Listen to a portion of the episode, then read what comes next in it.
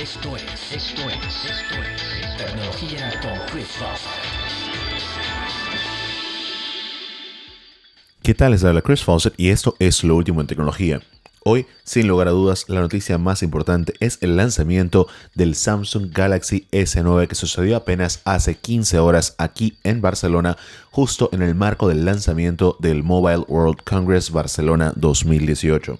En este, definitivamente la característica más importante y de la que más habló a lo largo de todo el lanzamiento fue la cámara.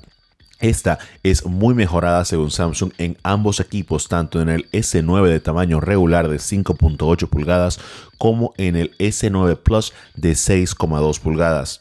Una de las características más interesantes de la cámara tanto del S9 como del S9 Plus es que tiene una apertura mecánica de dos posiciones, lo que quiere decir que la apertura regular es de 2.4, pero puede ampliarse hasta 1.5 en condiciones de muy baja iluminación para que entre mucho más luz y así que tengan las fotos tomadas en oscuridad mucha mejor calidad. Aparte de esto, el S9 Plus también tiene una segunda cámara que funciona, o mejor dicho, un segundo lente que funciona en un modo muy similar al que ya lo hace Samsung con el Note 8.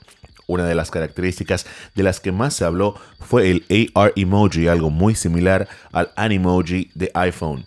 Con esto es muy fácil para un usuario crearse un emoji a base de su cara y poder hacer todos los eh, gestos que quiere hacer directamente grabados en el Animoji para que de este modo sea muy fácil eh, enviarlo en cualquier aplicación y no solamente en las aplicaciones propias de Samsung.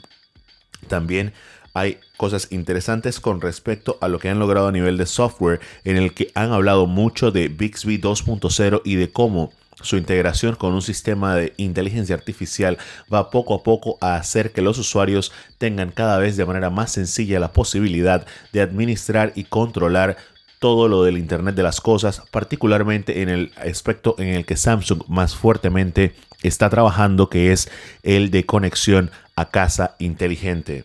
También el celular tiene otras características que no podemos dejar de mencionar, como lo son un procesador Qualcomm Snapdragon 845 y el Exynos octa-core que es el que probablemente nos llegará a nosotros a Panamá. También tiene una pantalla, como dijimos, 5.8 pulgadas en el caso del S9, 6.2 pulgadas en el caso del S9 Plus. Y estas van acompañadas de una batería de 3000 y 3500 mAh respectivamente. Una de las diferencias importantes entre el S9 y el S9 Plus es la cantidad de RAM, ya que el S9 solamente tiene 4 GB de RAM, mientras el Plus tiene 6 GB. En ambos casos empiezan en 64 GB de almacenamiento, lo que es bastante bueno, y permiten hasta 400 GB de almacenamiento a través de tarjeta micro SD.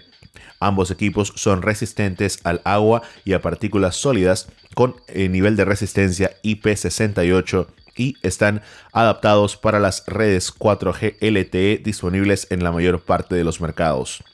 Esos equipos, sin lugar a dudas, van a dar mucho de qué hablar, pero por hoy esto es lo más importante dentro del mundo de la tecnología.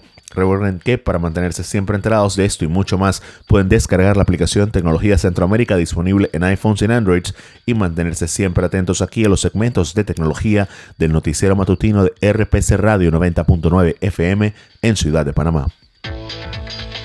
Esto fue, esto fue, esto fue, Tecnología con Chris.